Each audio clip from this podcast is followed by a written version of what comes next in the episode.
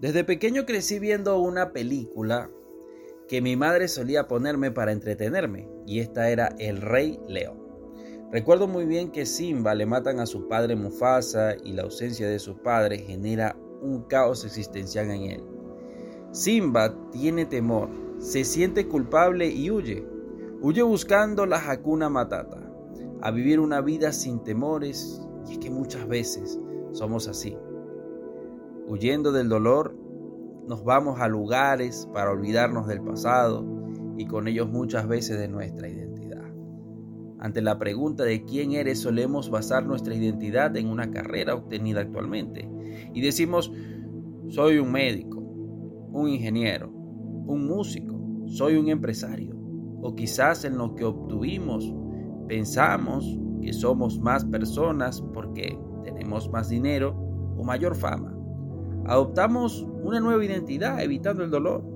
¿Sabes? En los tiempos de espera, entre la muerte de Mufasa y el nuevo reinado de Simba hay un desierto que cruzar.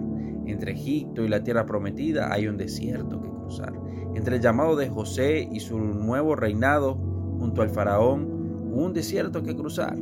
En un desierto que tenemos que recorrer para encontrarnos con nuestra identidad cuando Jesús fue tentado en los 40 días de desierto, Satanás le preguntó, si eres el Hijo de Dios, ¿por qué no conviertes estas piedras en pan? Si eres el Hijo de Dios, he aquí la primera arma que usará tu enemigo para hacerte olvidar de quién eres.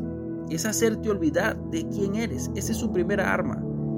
Si eres el Hijo de Dios, ¿por qué vives esta calamidad? José tuvo que recordarlo al momento de asumir su puesto al mando. Para no poder negociar sus valores, no puedes, no puedes olvidar tu identidad.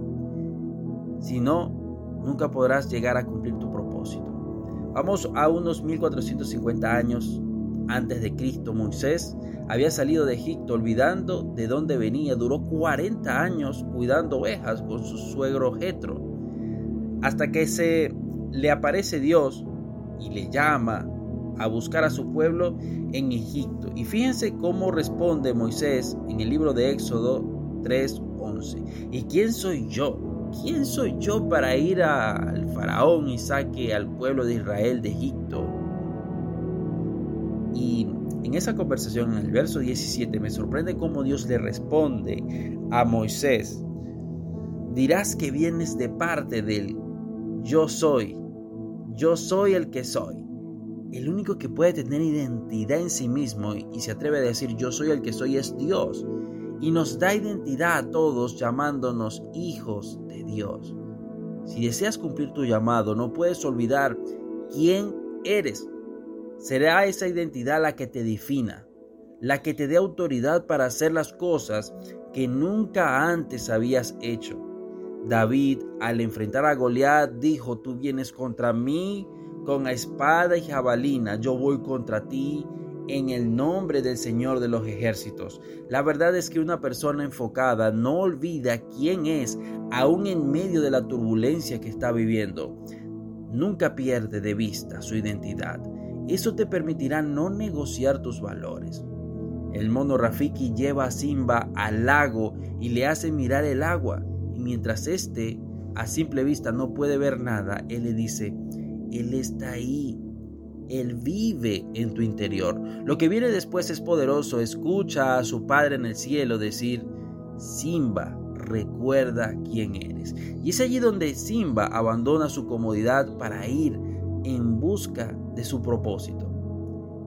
Ante las circunstancias, es muy fácil olvidarnos de quiénes somos y dejamos, y dejamos llevarnos por la corrupción, por la mentira, negociando nuestros valores, negociar nuestra identidad.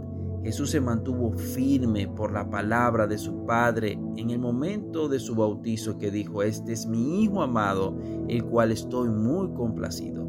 José no pecó contra la esposa de Potifar porque sabía quién era en Dios. Moisés se atrevió porque entendió quién era en Dios.